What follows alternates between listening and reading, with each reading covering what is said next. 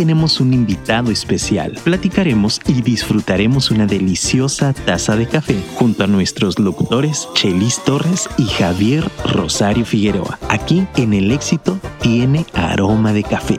Comenzamos. Queridos amigos, ¿qué tal? ¿Cómo están? Excelente tarde. Soy Javier Rosario Figueroa y estoy de verdad, ¿eh? de verdad, muy emocionado por esta entrevista que voy a tener esta tarde. Porque déjenme platicarles que ya estuvo aquí el invitado de hoy hace algunas semanas. Si no han escuchado la entrevista anterior, yo quiero sugerirles que vayan, terminando este programa, por supuesto, a escuchar la primera parte, porque me parece muy interesante lo que ya platicamos. Hoy vamos a complementar un poquito, pero eso no quiere decir que si tú no has escuchado la entrevista anterior, a esta no le vayas a entender de ninguna manera, porque esa entrevista Estoy seguro que también va a ser enriquecedora, que también vamos a aprender, que también vamos a disfrutar, que también vamos a maravillarnos con la clase de persona que es el invitado que vamos hoy a entrevistar.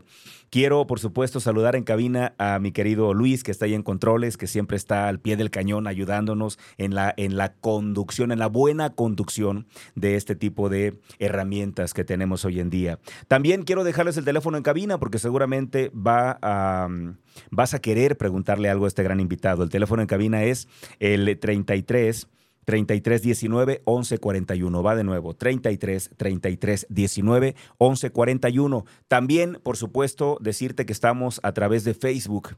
Estamos completamente en vivo a través de la página El éxito tiene aroma de café. Y también estamos en vivo en la página de nuestra casa, Afirma Radio. Y por supuesto, en la página web que es www.afirmaradio.com Gracias a quienes ya están sumándose a la transmisión. Gracias de verdad por estar con nosotros. Saber que están ahí del otro lado hace que este programa tenga sentido.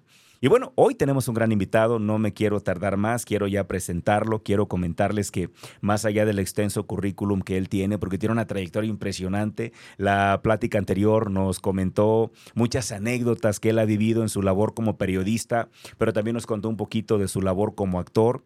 Creo que ya más o menos te das cuenta de quién estoy hablando. Hablamos, por supuesto, de un gran periodista con una trayectoria impresionante. Hablamos también, por supuesto, de un actor que ya nos contó cómo pues, se encontró con la actuación, nos contó muchas cosas interesantes. Y hoy una vez está aquí, una vez más está aquí, mi querido amigo, mi hermano del alma, Paco Buenrostro. ¿Cómo estás, Paco? Mi estimadísimo Javier Rosario Figueroa, de verdad, de verdad que eh, no, no hay palabras para agradecer tu presentación inmerecida, desde luego, pero que, que agradezco de todo corazón. Eh, aprovecho también para enviarle un, un, abrazo con todo mi cariño, todo mi respeto y toda mi solidaridad a Chelis. Eh, y, y, bueno, pues ya, ya se lo expresé en su momento, estamos con él. Y a, a Luis allá en cabina, ya, ya este, me ha tocado, eh, eh, es la tercera entrevista con él, así que también le agradezco todo su profesionalismo, amigo. Sí, sí, sí, muchas gracias, Paco, querido. Oye, fíjate que acabas de mencionar efectivamente un tema que es importante señalarle a la gente. Hoy, como pueden ver, no está aquí Chelis. Evidentemente, eh, la semana pasada estaba justamente en un tema muy complicado. Su mamá perdió la vida. Y bueno, ahorita está, digamos, en la semana de los nueve días, según las creencias católicas. Y evidentemente en estos nueve días, pues se guarda un luto especial. Chelis está en este momento viviendo su, viviendo su duelo y eso creo que tenemos que respetarlo todos. Por esa razón él no está hoy aquí. Yo platiqué con él ayer, lo he estado viendo porque he estado ya acompañándolo en algunos pues de estas misas que se hacen en el novenario y estos rosarios que se hacen por el descanso eterno del alma de su madre. Y yo he estado ahí cerca de él y, ayer justamente platicaba con él, está bien, Chelis está bien. Chelis es un hombre que tiene mucha madurez emocional y evidentemente está fuerte, está bien. Por supuesto que está triste, pero, pero quiero que sepan todos, los que convivimos con él y los que somos parte de este programa, que Chelis está bien. Él, él me aclaró siempre que él... Eh, pues le iba a doler, pero no iba a sufrir. Y creo que eso lo está, lo está viviendo al pie de la letra. Entonces, para tranquilidad de todos, Chelis está muy bien y es muy probable que el próximo martes ya nos acompañe aquí nuevamente. Así que desde acá le mandamos un abrazo a nuestro querido Chelis Torres, a mi hermano del alma, a mi brother, y seguramente acá estará la próxima semana. Y si no lo está, habremos de entender también.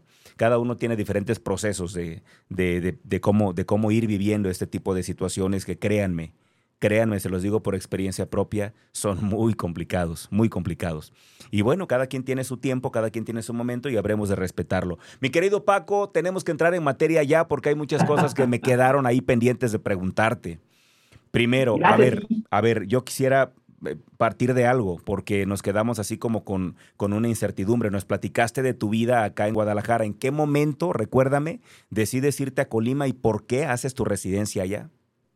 Sí, eh, bueno, eh, qué, bueno que lo comentas, eh, digo, que lo preguntas. Muchísimas gracias por la oportunidad. yo mm, me vine a Colima después de, estar toda mi vida en Guadalajara, de ser tapatío. me vine a Colima buscando precisamente una oportunidad de continuar con mi carrera. Yo estuve muchos años, tengo en varios medios de comunicación por allá, y me pasó algo, que, ni siquiera voy a mencionar el, el medio, pero un medio muy importante de comunicación. Eh, y, me gustaría comentarlo contigo y con todo el auditorio porque creo que, que me dejó una gran enseñanza. Eh, yo salgo de, de, este medio de comunicación que, que, por sí mismo tiene un gran peso y me dijeron allá en, en, Guadalajara, si tú te sales de este medio, no vas a encontrar trabajo en ningún otro medio de comunicación porque después de estar aquí, eh, no vas a, en ningún lugar vas a tener cabida porque tú vales por el medio que representas, no por ti, no por lo que tú eres. No manches. Y eso me quedó tan grabado eh, de demostrar todo lo contrario, que me vine eh, en un inicio como corresponsal de una agencia de noticias, de la agencia Notimex, me dieron la oportunidad de ser corresponsal en Colima y busqué esta oportunidad, a lo mejor saliendo de mi zona de confort y dije, ah, voy a empezar en un nuevo lugar, eh, con, con, esta, eh, y, te, lo, te, lo, juro, me vine a, un cuartito donde literalmente tenía nada más mi computadora, obviamente viejita, obviamente tenía que redactar y, pasar todo a un disco eh, de esos de tres y media y irme a, a, a enviar el material y, mis notas al centro, ¿no? Un centro de, de, los que conocían como cibers. Bueno, pues resulta que al paso de, del tiempo, cuando me vengo con este proyecto, de Notimex, que, que, ahorita, bueno, pues está pasando por una situación muy complicada después de más de un año estar en huelga, pero eh, en su momento, eh, pues era una, agencia, la verdad, muy importante. Claro, sí, sí, sí, eh, con mucha reputación. Sí, pero, pero, fíjate que hablando de eso, amigo, yo llego aquí, nadie me conocía, obviamente, nadie sabía quién era Francisco Buenrostro, y, y, estábamos a mano porque yo no conocía a nadie Colima tampoco. Resulta que, aquí he hecho excelentes amigos. Eh, aquí, eh, hoy por hoy, la gente me conoce, pero lo que es más importante, conozco a la gente. Y en Colima, bien dice por ahí un dicho, todo, todos nos conocemos.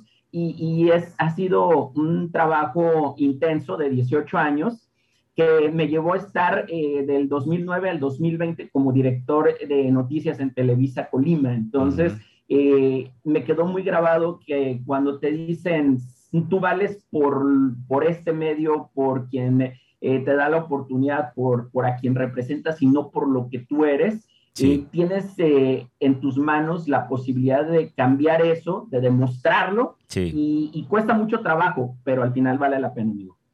Oye, amigo, quiero preguntarte algo que realmente tengo una inquietud. Ya sabes que soy una persona inquieta.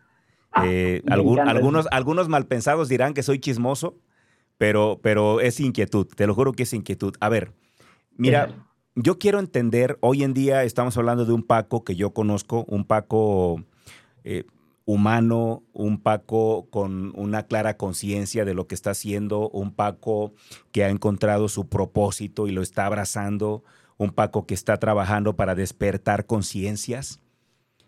¿Cómo le haces? Porque cuando estás, quiero pensar, yo no he sido periodista, pero me queda claro que el periodista muchas veces conoce la noticia cruda y a veces no nos la platican como realmente es, a veces la matizan o la maquillan precisamente para evitar el impacto tan fuerte en, el pensamiento de la gente. Tú te has enfrentado con muchas noticias crudas que te llegan ahí de pronto de frente y que las tienes en tus manos. ¿Cómo procesas todo eso? ¿Cómo? Yo quiero saber cómo le haces, porque cómo le hace un periodista para procesar de pronto tanta información. Déjame decirlo como lo estoy pensando, de verdad. ¿Cómo le haces para procesar tanta porquería con la que de pronto te encuentras?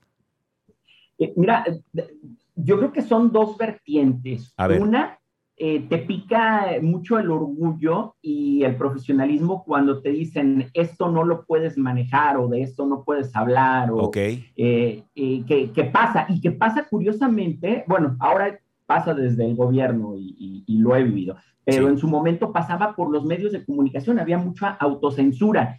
Y cuando pasa eso, tú eh, realmente te tienes que eh, pensar si quieres eh, ser parte de, un sistema que únicamente informa lo que, lo que es políticamente correcto o quieres ejercer tu labor periodística. Y creo que por eso me ha tocado estar en muchos medios, porque siempre tomo la última opción y, pues, pues manejo la nota con los datos como son. Yo, y, y es algo bien curioso, amigo. Eh, la gente tiene la idea de que Televisa eh, es un medio muy oficialista. No puedo hablar de cómo es ahora, pero sí te puedo hablar de, cómo, era. hasta, hasta el 2020 que estuve ahí perteneciendo a esta empresa y, te puedo hablar de lo que era aquí en Colima.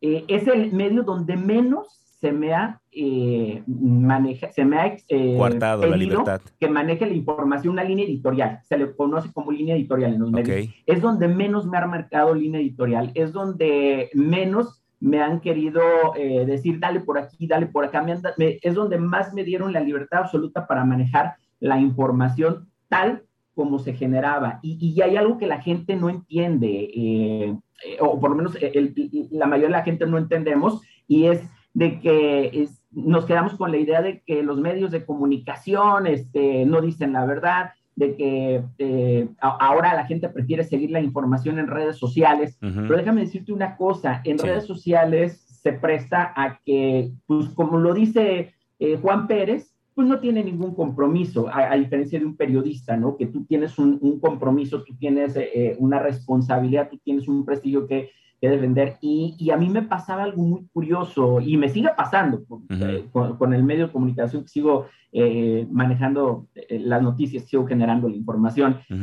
así sea el dato más pequeño que tú te puedas imaginar. el Producto Interno Bruto de Mozambique en el 96, que en una nota venía, hasta ese dato lo, lo, reviso. O sea, yo, yo no, no me sentiría bien conmigo mismo si no reviso hasta el último dato para que sea correcto. Y, y, te lo digo que eh, he pasado hasta dos horas este, buscando la pronunciación correcta de la palabra, eh, eh, porque creo que hay un compromiso como medio de comunicación. Entonces, no sé si con contesto en ese sentido tu, palabra, tu, pregunta, pero hay otra vertiente. E, esa es en cuanto a la censura. Pero hay otra vertiente que es muy difícil y que sí lo he vivido en carne propia y es que en la nota policíaca eh, tú tratas de ser objetivo hasta donde te da tu humanidad, pero sí me ha tocado quebrarme y, lo confieso.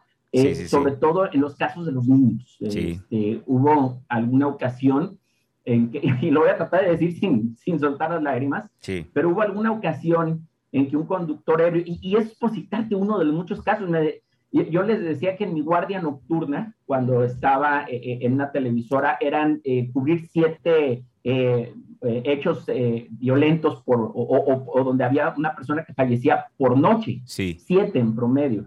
Y, y, pues regularmente en las ejecuciones, pues nada más te va sobre los datos duros, ¿no? qué, quién, cómo, cuándo, dónde, por qué pero este, una de las tantas veces que sí, la verdad, te, quiebras, este, fue un conductor ebrio que este, sale por una calle lateral en Revolución, impacta el vehículo de una familia y, este, mueren, muere la, familia. El, único que quedó vivo fue el conductor, el chofer, el señor, este, muere su esposa, mueren sus hijos, y, y el llegar y ver únicamente la manita de la niña deteniendo sus patines. Ah. Una niña de, cuatro años, este, eh, te lo juro que antes de, escribir cualquier, este, de pedir datos o lo que sea, eh, me doblé, me doblé y, Qué duro. y quedé, este, recuperándome varios minutos hasta que dije, pues tengo que sacar la nota, tengo que ser profesional, pero, pero no es fácil. Y, algún compañero una vez me decía, es que antes de ser periodista, somos seres humanos. Sí, sí, sí. Y, siempre va a haber algo que, que, nos llegue y, que nos, nos doble. y, me ha pasado, esto también me ha pasado. Qué duro lo que acabas de contar, Paco. Oye, ¿alguna vez sentiste que estabas como perdiendo ya esta sensibilidad, digamos, de pues estarte encontrando pues casi todos los días con, con hechos así? ¿Alguna vez sentiste como que ya no te dolía tanto? Fíjate que no, eh, y no, y, ¿sabes por qué no? Porque ese tipo de situaciones me las recordaban. O sea, había ocasiones en que, en que sí cubríamos notas que, que, a lo mejor parecía que éramos muy fríos, pero, eh, pero este tipo de situaciones o en las que, por ejemplo, y lo viví también muchas veces, que llegábamos antes que las propias autoridades, porque nosotros pues, estábamos escaneando las frecuencias y demás, llegas antes que ni la policía, ni paramédicos, etcétera, y nos tocaba hacer la labor de dar los primeros auxilios. A mí me pasó en varias ocasiones este, porque también tomé un curso de primeros auxilios en la Cruz Roja durante la secundaria y, bueno, por ahí nos recibimos como, como paramédicos. Eh, eh, es auxiliar, pero auxiliar en eh, primeros auxilios, técnico en primeros auxilios. Y, y nos tocó apoyar en, en, varias ocasiones. Y eso es lo que te humaniza, eso es lo que, que te hace ser sensible. Obviamente que, que sí había muchos casos eh, que, que, pues llegabas y, y, decía, bueno, aquí ya no se puede hacer nada, tomo nota, saco la nota y demás, pero sí procuraba contar una historia y no eh, ser amarillista, o por lo menos esa era mi, mi, mi, intención. intención eh, por lo menos era lo que yo buscaba, ¿no? Pero sí creo que ese tipo de, de, notas que te devuelven la, la, la humanidad, no, sé cómo andemos de tiempo, si te puedo contar en tres minutos una historia que de hecho mm, e, e, esa me, hizo cambiar mucha, mucho mi forma de pensar. Rápidamente te la comento. En alguna ocasión que eh, estábamos cubriendo una, nota que estaban tocando de, una pianista muy destacada y todo, eh, pero yo estaba prestando más bien cámara. Entonces nos dicen, oye, del otro lado de la ciudad un microbús se llevó a, una señora y a sus hijos, los mató. Entonces pues una nota fuerte de impacto, sobre todo porque ya ves que para los medios de comunicación, pues si igual el transporte público es más nota. Bueno, ahí vamos hasta el otro lado de la ciudad, hasta eh, por allá por el sector Libertad, pero, pero arriba de la calle 56, para llegar a cubrir la nota. Llegó y ya todos se lo habían llevado el servicio, o sea, ya se habían llevado los lesionados, este, estaban recogiendo este, los, eh, eh, los cuerpos de, de, quienes fallecieron, de los pequeñitos, y, este, y le digo al camarógrafo, bueno, pues ya nada más saco unas imágenes de aspecteo y vámonos. Me dice el camarógrafo, no, ¿cómo, cómo? Nada más eso, o sea, tienes que contar la historia completa. Ah, me pasaron los datos, le digo, ya traigo aquí los datos. Dice, no, no, tú eres el periodista y tú tienes que verificarlos. Y eso me, quedó muy grabado. Tenía poco tiempo, eh, eh, la verdad, eh, en esa ocasión, en ese medio, y, y la verdad es que me hizo reflexionar, ok, vamos al centro de salud eh, bueno, más bien, perdón, a la, unidad de emergencias de la Cruz Verde. Llegamos, este, la señora estaba muy grave, terapia intensiva, este, protegió a su bebé, lo abrazó, cuando le impacta el microbús, este, cae y por proteger al bebé, que sí lo logró salvar, la, a final de cuentas la única que murió fue una niña de siete años, la mayorcita. Salva al bebé, pero igual queda grave, la señora queda muy grave, al tiempo se logró recuperar, pero sí quedó muy grave. Y dos, dos gemelitas de cuatro años eh, fue a quienes me tocó conocer. Eh, no se grabaron obviamente a ellas, pero me tocó conocerlas, me tocó darles unas paletitas y, y, te lo juro que me indigné mucho. Cuando pregunto por el chofer, me dice, no, casi lo linchan. Dice, se fue al, eh, al Ministerio Público pues muy golpeado y se lo han detenido. Y me dice el camarógrafo, entrevístalo. No, yo que voy a entrevistar a ese desgraciado, no sé qué. Bueno, voy, en ese entonces pues era diferente ahora, me dejaron me dejaron entrar al área donde estaba para preguntarle qué había pasado, pero sin cámara. Yo dije, yo, yo que tengo que hablar con él. Bueno, me insistió el camarógrafo, entré, voy viendo una persona destrozada completamente, y no hablo de lo físico, lo moral. El señor me decía, este, ¿sabes? Eh, me dice, ¿cómo están? ¿Qué, ¿qué les pasó? ¿Cómo están? Eh, no me preguntó por su situación legal ni nada Me dice, ¿cómo están? ¿Fuiste a verlo? Y sí fui, ya le comenté pues, lo, que había, lo que yo había visto, ¿no? El señor estaba completamente destrozado, me dice, este, y, y después, pues por los peritajes se logró comprobar que la señora se pasó eh, cuando estaba poniéndose el SIGA, o sea, la, señora pensó que todavía alcanzaba para, a pasar corriendo con sus niños, pero ya se había puesto el SIGA y al estar pegado el microbús, el señor jamás los vio. Nunca los vio. Y el señor nada más vio la luz en verde y, arrancó. Entonces, el verlo al señor llorando, este, destrozado en todos los sentidos, me hizo cambiar completamente, me hizo pensar, me hizo reflexionar que como periodista tú no puedes acusar a nadie, tú no puedes tomar partido, tú no puedes decir quién es el bueno y quién es el malo, y, eso fue una de las cosas que me cambió completamente la forma de pensar, amigo. Ay, ay, ay, podríamos dedicar un programa, amigo, a platicar únicamente todas estas anécdotas que, que de verdad te han marcado y que nos marcan a todos. Híjole, qué, qué, qué, qué riqueza nos aportas. Tenemos que ir a nuestra pausa comercial. Pero regresando, vamos a entrar de lleno con, con, este camino que ha llevado a nuestro querido Paco Buenrostro, a, este, a esta misión de vida que hoy tiene para lograr no solamente su expansión, sino la expansión de la conciencia de los demás. Vámonos a la pausa. Estás escuchando El éxito tiene aroma de café por Afirma Radio. Soy Javier Rosario Figueroa. Regresamos. Estamos de regreso en El éxito tiene aroma de café. Estamos platicando con eh, nuestro querido amigo Paco Buenrostro. Nos está platicando unas anécdotas maravillosas de de, esta etapa tan rica, esa trayectoria tan fructífera que él ha tenido como periodista. Pero hoy quisiera ya, en este momento quisiera ya entrar a un tema que me llama muchísimo la atención. Por eso yo le preguntaba a Paco, que literal así le preguntaba, oye, no, no, no, no te llegaste como a choquear con este tipo de temas, no te deshumanizaste, no te volviste frío. Me queda claro que no pasó, les voy a explicar por qué. Porque hoy Paco está está enfocado en despertar la conciencia de los demás. A mí me gustaría que me contaras, Paco querido, cómo, cómo es que tú, y, bueno, yo, yo me quiero atrever a decirte que para mí, para mí sí, sí es esto que te digo, pero yo quiero que tú me digas si también tú lo ves así. Eh, ¿En qué momento tú consideras que llega este despertar de tu conciencia? Eh, no sé si te va a gustar mi respuesta, amigo, porque te lo digo de todo corazón. Yo no creo en las casualidades. Okay. Yo creo que todo sucede por una razón.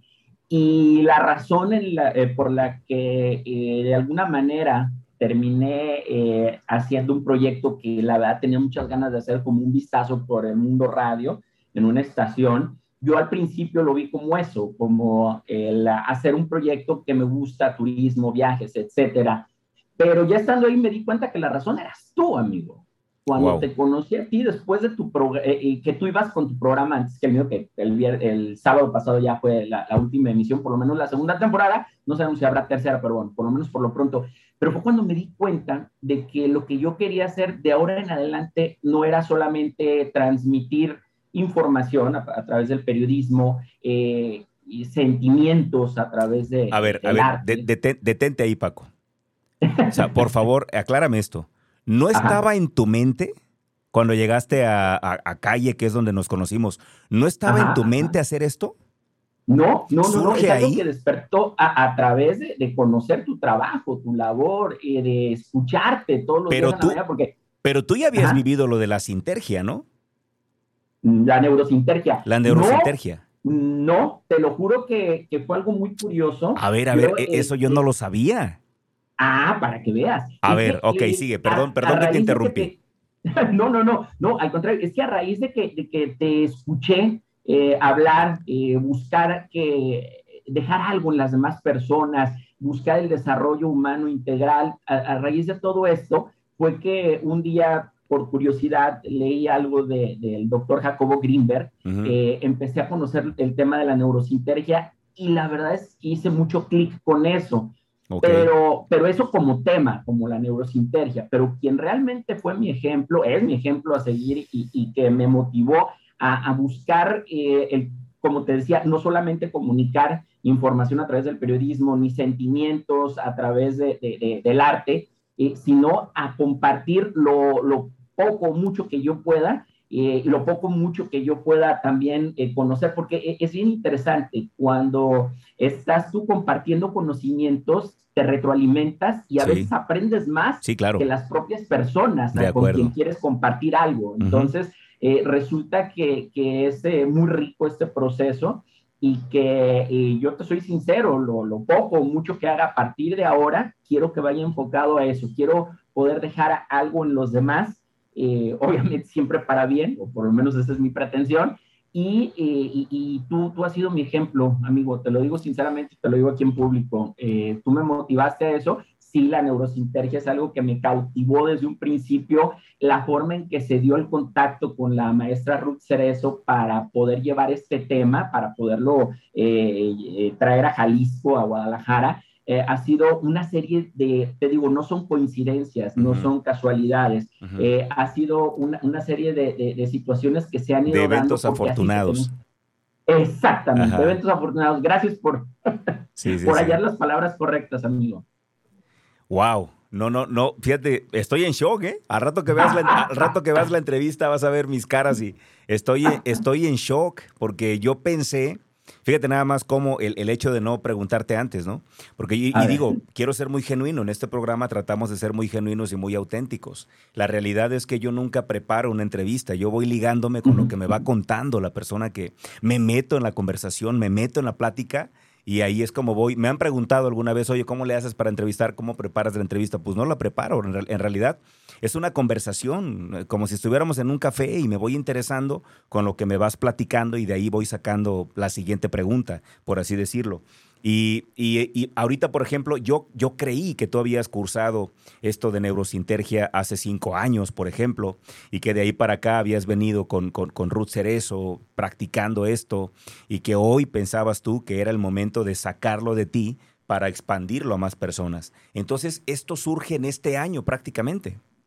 En los últimos seis meses, amigo. O sea, el tema de la neurosintergia eh, y, de poder llevarlo a más personas, nació a raíz de eso, pero también de compartir lo poco, mucho que yo sé, eh, surgió a raíz de que te conocí. Obviamente sí he tomado cursos de programación neurolingüística, sí, he tomado eh, eh, pues algunos talleres en cuanto a desarrollo humano, pero por ejemplo el taller que vamos a dar en el seminario próximo de comunicación afectiva efectiva eh, lo he armado en base a mi experiencia, lo platicábamos en la entrevista pasada, en base a mi experiencia como periodista, como comunicador, como eh, actor, y, cómo estas herramientas te ayudan en, la vida diaria, en el trabajo, con la familia, con eh, tu pareja, para poder comunicarte y expresarte mejor.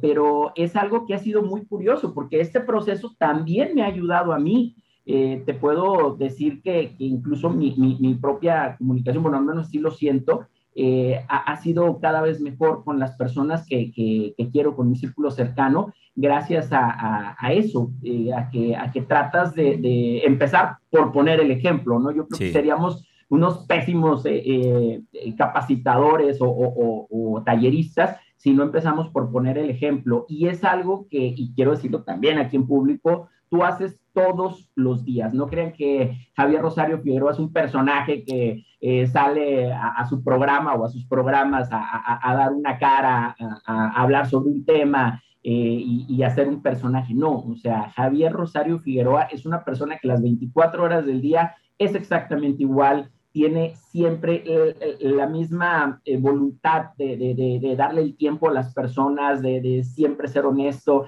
de siempre ser abierto, de compartir lo más que pueda. Yo lo veo eh, que, por ejemplo, eh, compartes libros, compartes documentos, todo, todo lo que está en tus manos lo, compartes de corazón. Y lo digo aquí sinceramente, no eres un personaje, eres un gran ser humano. Muchísimas gracias, amigo. La verdad es que me hace mucho bien escucharte. Oye, a ver, ¿por qué decides? Eh, tienes razón al decir que nada es casualidad, ¿eh? tienes toda la razón.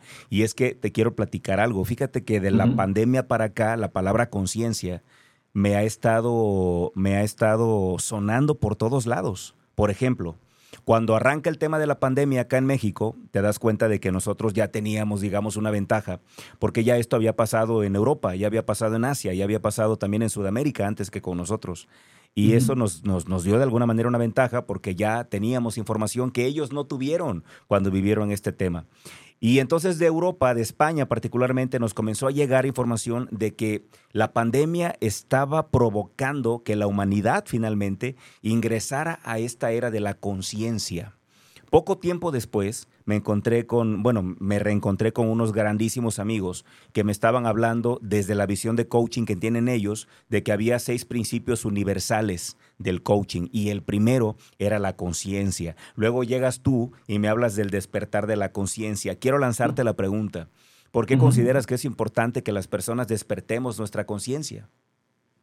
Creo que es importante, desde mi punto de vista, en dos vías, en lo personal, pero también en lo colectivo, porque al despertar tu conciencia te das cuenta de todas tus capacidades, te das cuenta de la importancia no del hacer, no del tener, no del saber, sino del ser.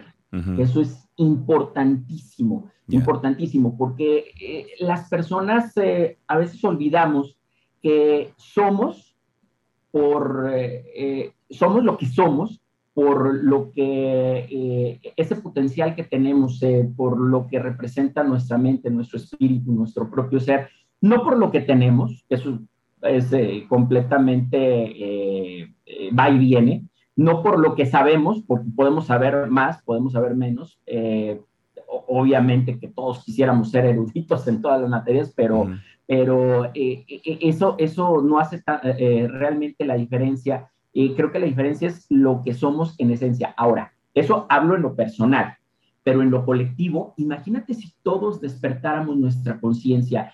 Yo te, te, les pondría un libro, oye, espérate, es que estoy haciendo lo mismo que tú en tu programa, me Venga, venga. pero es que voy a recomendar un libro. A ver, venga. no me di cuenta que estoy haciendo exactamente lo mismo que Qué bueno, qué bueno, dale, dale. ¿Qué, qué, libro es? El libro de Antonio Velasco Piña. Ok. Eh, eh, que, eh, ay, se me va ahorita el, el, nombre, espera un momento, de, que se llama... Lo estoy buscando yo también. ¿Cómo? Lo estoy buscando yo también. Ah, sí, sí, no, es que no quiero quedar mal porque, porque es un, un gran libro de Antonio Velasco Piña y habla sobre el despertar de la conciencia es Regina, Regina, Aquí lo tengo ya, Regina, sí. Es un hermosísimo libro que te habla sobre el despertar de la conciencia colectiva y, que te habla de cómo, por ejemplo, el 68 se despertó una conciencia colectiva en ese, eh, en ese movimiento, más allá de lo que haya pasado ya en cuestiones políticas, en cuestiones eh, sociales inclusive, el despertar una conciencia colectiva es algo muy importante como, como sociedad, como nación, como pueblo. Y creo que en la medida que todos vayamos despertando nuestra conciencia, nuestras propias relaciones, desde eh, familiares, como, como vecinos, como amigos, como, como pueblo, eh, van a ser muy, muy diferentes. Creo que vamos a poder eh, llegar a donde nunca nos podíamos imaginar y, creo que va mucho más allá de, la época que estemos viviendo, de la situación personal que estemos viviendo. Eh, la conciencia es algo maravilloso de, que todos tenemos, pero ese despertar es estar, eh, es conocerla, es estar consciente de que tenemos ese, ese potencial eh, como, como también otra de las ponentes que estar, Su Hernández, que habla del poder que nadie te cuenta, que habla sobre la resiliencia. Eh, creo que, que, en general traté de armar este seminario que viene para el 30 de julio, precisamente con estos, estos elementos que te pueden hacer literalmente cambiar tu vida. Obviamente es a lo mejor como poner el primer granito, ¿no? De, de, arena, pero, pero de, ahí puede, puede surgir todo esto, hablando de, temas de comunicación, de resiliencia, y de neurosintergia y de conciencia. Creo que, que, en la medida que todos eh, tengamos esta apertura, eh, puede, eh, podemos cambiar. Obviamente te digo, cambiar primero en lo personal y después como sociedad. ¿no? De acuerdo, que, ahorita hace muchísima falta el tema de los valores, más allá de colores, más allá de, de partidos, más allá de gobiernos. Creo que todos necesitamos este despertar, amigo. Perfecto. Fíjate que eh, ahorita vamos a entrar de lleno al tema del evento. más bien ahorita lo que yo pretendo es como que todos entendamos qué fue lo que ocurrió en tu vida que te llevó a eso. Porque me parece que todos tenemos un llamado, Paco, y yo creo que tú este llamado lo has tenido toda tu vida y seguramente vino a detonar hoy. Y a mí me encantaría saber, querido amigo, qué cambió adentro de ti para que, para que tú hoy estés promoviendo esto. La verdad es que no, no, no es algo sencillo, ¿eh? es, una, es una labor titánica, es algo grande, algo, algo pesado en los hombros de alguien que te atrevas a, comenzar un movimiento para despertar conciencias. Entonces, ¿qué cambió adentro de ti que te hizo decir, sí, es el momento?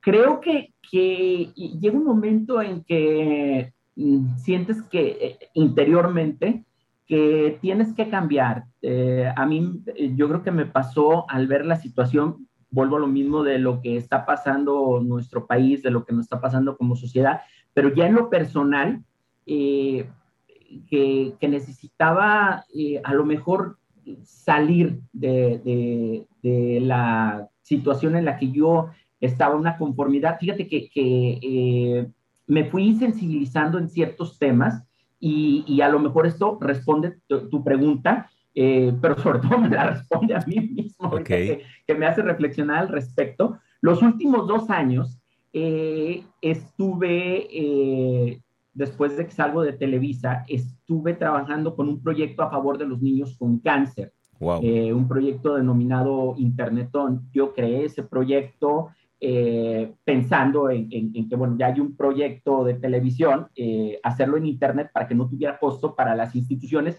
y todo lo trabajé exclusivamente con una institución, AMANC, la Asociación Mexicana de Ayuda a Niños con Cáncer. Bueno, empiezo eh, este proyecto con AMANC y Colima, después lo llevamos a Michoacán, Guanajuato, Querétaro y Guerrero, hicimos en total ocho eventos, recaudando casi 10 millones de pesos a favor de los niños con cáncer. A lo largo de este proceso, me fui sensibilizando mucho sobre lo que, lo que les pasaba a los niños y me di cuenta cada vez que hacía una cápsula eh, con ellos, eh, me olvidaba de la parte periodística para enfocarme más a, la parte humana, sí contar su historia, pero no desde la perspectiva de vamos a causar lástima porque el niño tiene cáncer y, seguramente se va a morir. No, para que conocieran la maravillosa historia de ese niño, de esa niña que eh, son guerreros, que de verdad y todos los días, todos los días nos ponen el ejemplo de que ellos, y, así sea uno, o sean cien, o, sean mil, los días que le queden de vida, los van a disfrutar plenamente y eso es algo que no tenemos nosotros. Eso es algo que nosotros no hemos podido aprender y, que podemos aprenderlo de ellos. Entonces, fueron dos años de este, de este proyecto y te lo juro que me sensibilizó muchísimo eh, en ese sentido. Creo que eso eh, de alguna manera fue eh, eh, abriendo la puerta a algo que, terminó por detonar la situación de conocerte y de saber que sí se podía, no, no, no, no digo que vivir de eso necesariamente, pero que sí podías dedicar tu vida a, a, este proceso de trabajar con las personas, la parte humana, la parte del desarrollo humano y, creo que e, e, eso de alguna manera fue encaminándome, pero el detonante fuiste tú y lo vuelvo a decir eh, sin cortapisas, amigo. Ay, amigo, gracias de verdad por esto que me comentas. Oye, me gustaría eh, regresarme un poquito quizá, pero creo que es una pregunta que, que también me gustaría saber tu respuesta. ¿Tú consideras que hoy, hoy en este momento, como sociedad, somos más conscientes que antes o cuál es tu opinión al respecto? Creo que como sociedad, y no nada más en México, porque creo que sería la respuesta fácil, eh, en México hubo un cambio de gobierno y bla, bla. No, creo que a nivel mundial eh, estamos en un momento de muchísima división, en un momento de mucha polarización, en un momento que eh, nos vemos a unos a otros como enemigos, lejos de vernos como hermanos. es un momento muy difícil pero también creo que estos momentos eh, como, eh, como país, como, como eh, planeta, son los que son decisivos. Estamos en, el, en un momento en el que o todos empezamos a vernos más de manera solidaria, a, a buscar de qué manera puedo apoyar a los demás, de qué manera puedo servir a los demás, o, estamos en un momento en el que vemos cómo, cómo fastidiarnos unos a los otros y, acabar eh, eh, de verdad, eh, lo, digo, lo digo sin afán de exagerar, acabar con todo lo que somos, ¿no? Porque inclusive los valores creo que están ahí. Y cuando me refiero a valores, esto va mucho más allá de eh, los valores que para unos está bien y para otros, que, está bien para unos y está eh, bien para otros, porque también eso se polariza muchísimo. Hay temas que son muy polémicos, Pero, pero yo creo que hay valores muy básicos que, que, nadie eh, puede poner este, en tela de juicio, como es el, el, mm, tratar de, de, de ayudar al prójimo, como es el, el eh, tratar de salir adelante viendo, viendo a quién le echa la mano, pero sin, sin ver a quién te friegas. Creo que eh, estamos en un momento histórico que sí es muy importante ver de qué lado estamos, del lado de dividir, del lado de, de, ver con quién me peleo o del lado de vamos siendo eh, no el problema, sino la respuesta. Vamos buscando soluciones y vamos buscando las juntos. Y te digo, eso va más allá de, de, temas de, de, política, religión. Como les digo, este, evitar temas que sean demasiado polémicos como deportes, religión, eh, política o gastronomía, por aquello de que si la quesadilla va con queso o sin queso.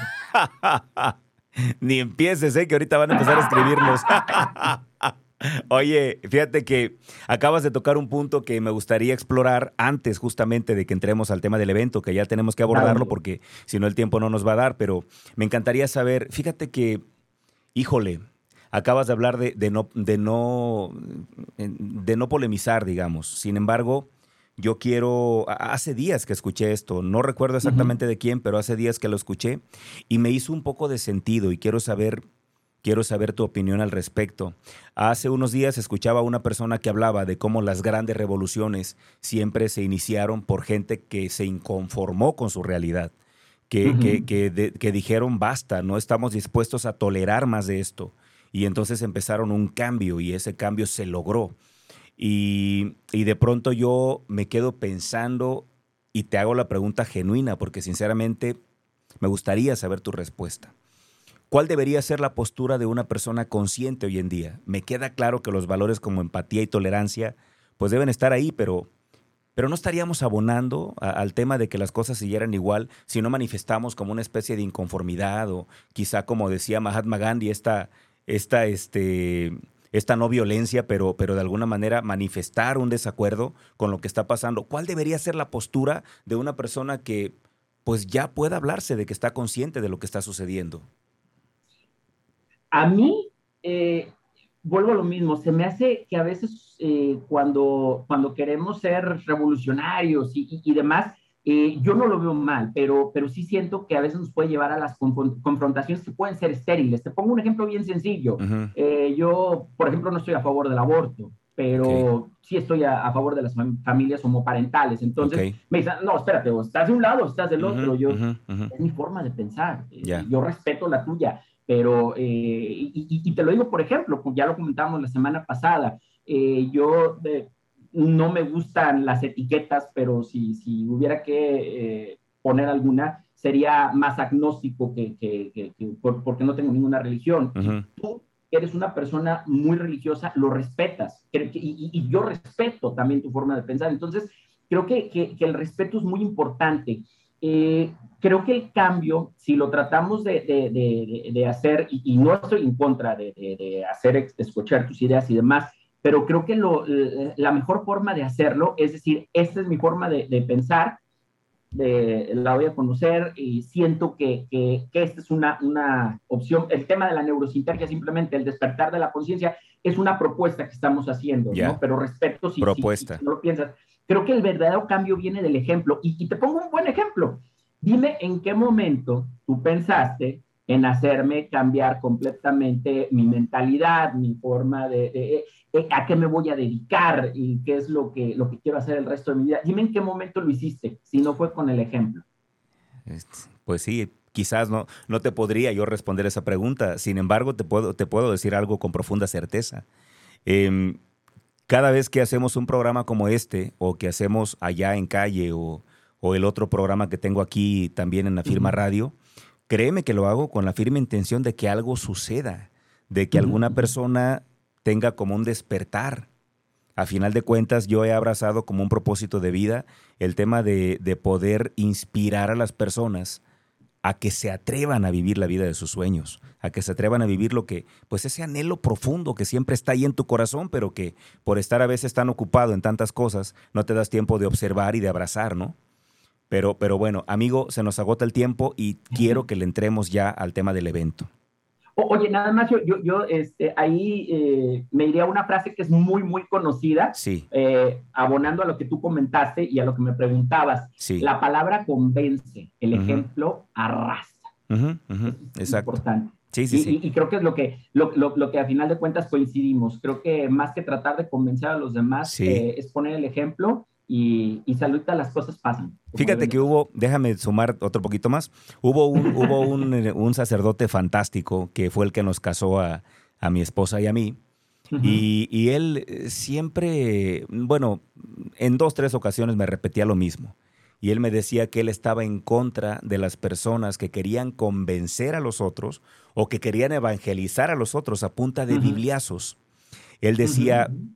mejor encárgate de ser la mejor versión de Cristo que puedas, porque cuando la gente te vea, va a convencerse más a que le recites 25 mil versículos. Y creo que tiene todo que ver con lo que tú dices, ¿no? O sea, tiene que ver con, a ver, mejor ponte a vivir lo que tú predicas y es muy probable que sin que me digas nada, con solo observarte, yo pueda cambiar aquello que me está haciendo daño y que no me doy cuenta, ¿no? Completamente uh -huh. de acuerdo, amigo. A ver, ahora sí. Tenemos un evento en puerta.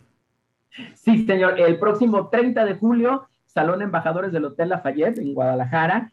Despierta tu conciencia, cambia tu vida. Tres talleres en un solo día. Como te decía, los eh, busqué programarlo de una manera que a lo largo de todo un día puedas tener este seminario eh, eh, que vayas muy de la mano. Primero iniciamos con, con, esta parte que te comento de comunicación afectiva efectiva. Después va Su Hernández, con el poder que nadie te cuenta, hablando sobre la resiliencia, cómo eh, la resiliencia sana, la resiliencia empodera, la resiliencia te hace eh, vivir más feliz. Y después cerramos con la plática de la maestra Ruth Cerezo sobre neurosintergia, esta teoría desarrollada que ya platicamos por el doctor Jacobo Greenberg, eh, donde eh, buscamos precisamente hablar de, de eh, el tema de la neurosintergia. Y rápidamente te comento que esta teoría que desarrolló el doctor Greenberg explicaba la creación de la experiencia y la conciencia a través del estudio psicológico del cerebro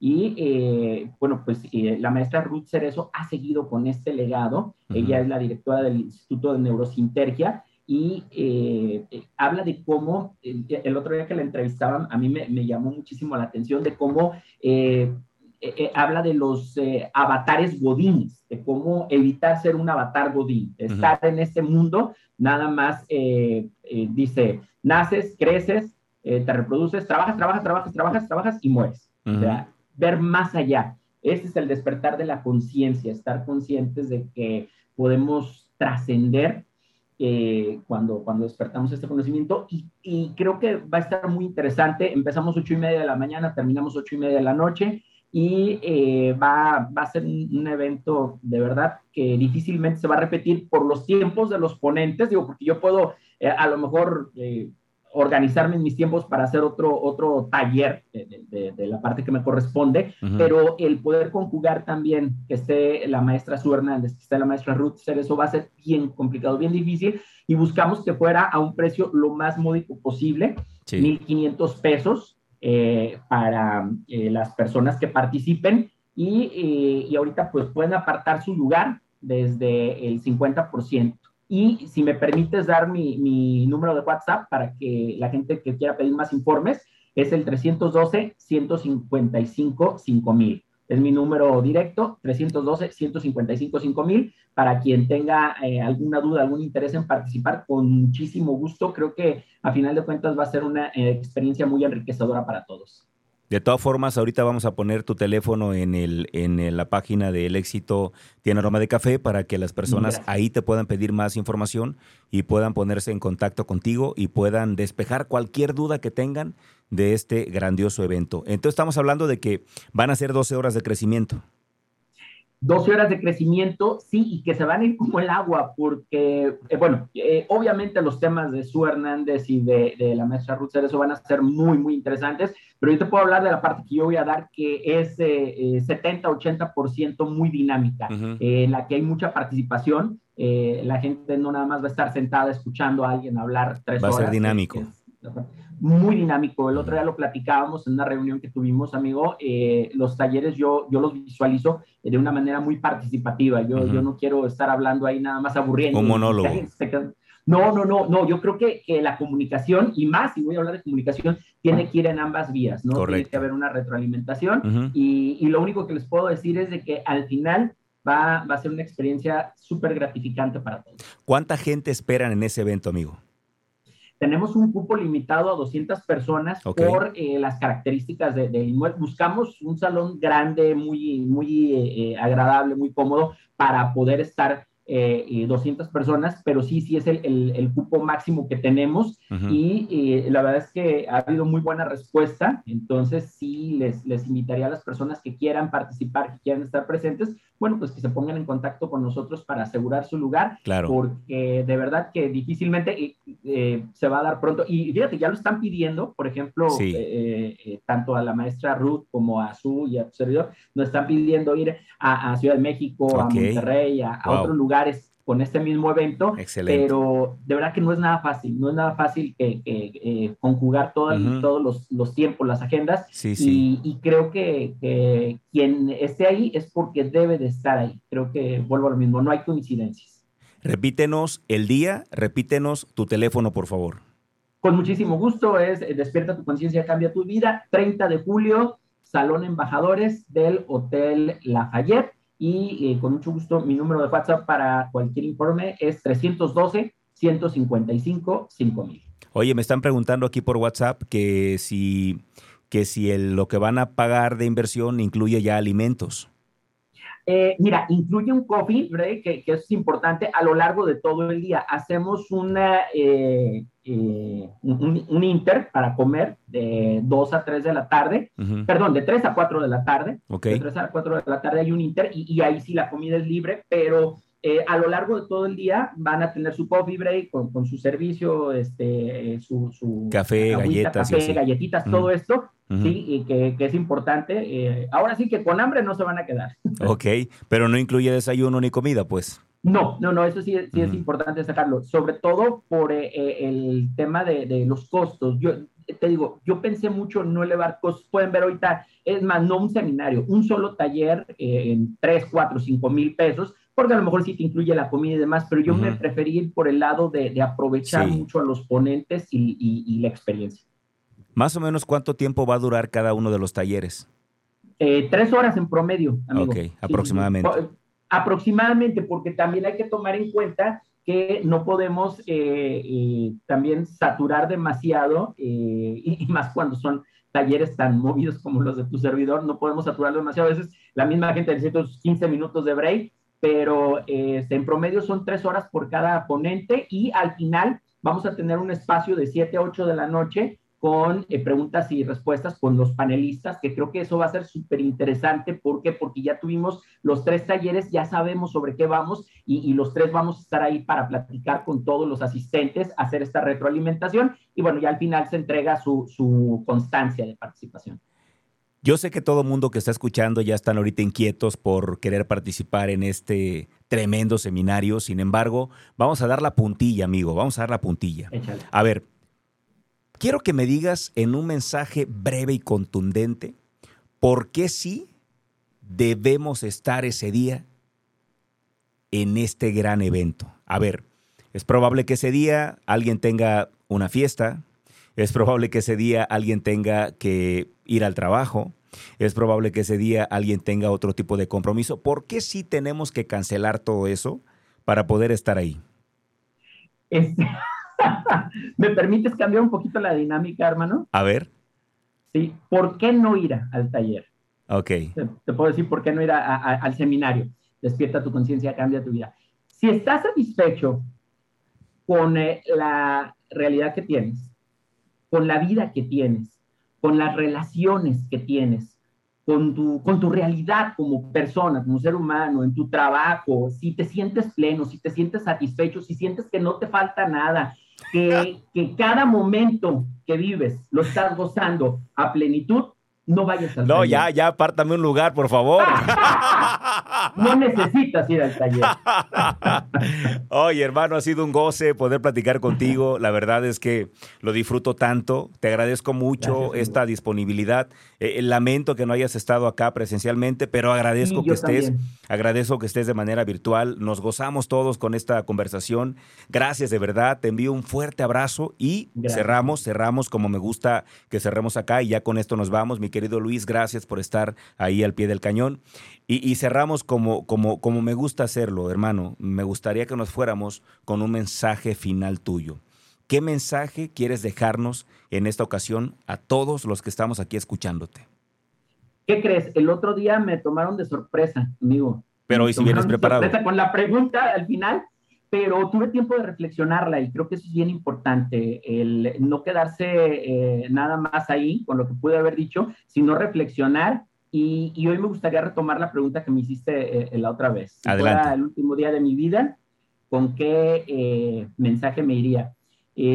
lo reflexioné y fíjate que me quedaría con que si hoy fuera mi último día, yo quiero no quedarme absolutamente con nada, con ninguna posición terrenal, no quiero quedarme con eh, ningún esfuerzo que no haya hecho, no quiero quedarme con ningún beso que no haya dado, no quiero quedarme con ningún te quiero, con ningún te amo. Quiero que si es el último día de mi vida, lo entregue todo.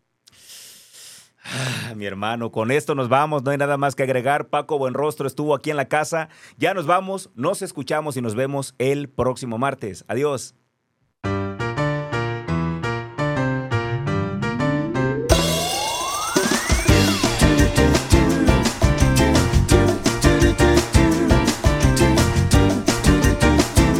Gracias por acompañarnos hasta el último sorbo. Te esperamos en nuestra próxima emisión el jueves en punto de las 9 de la mañana.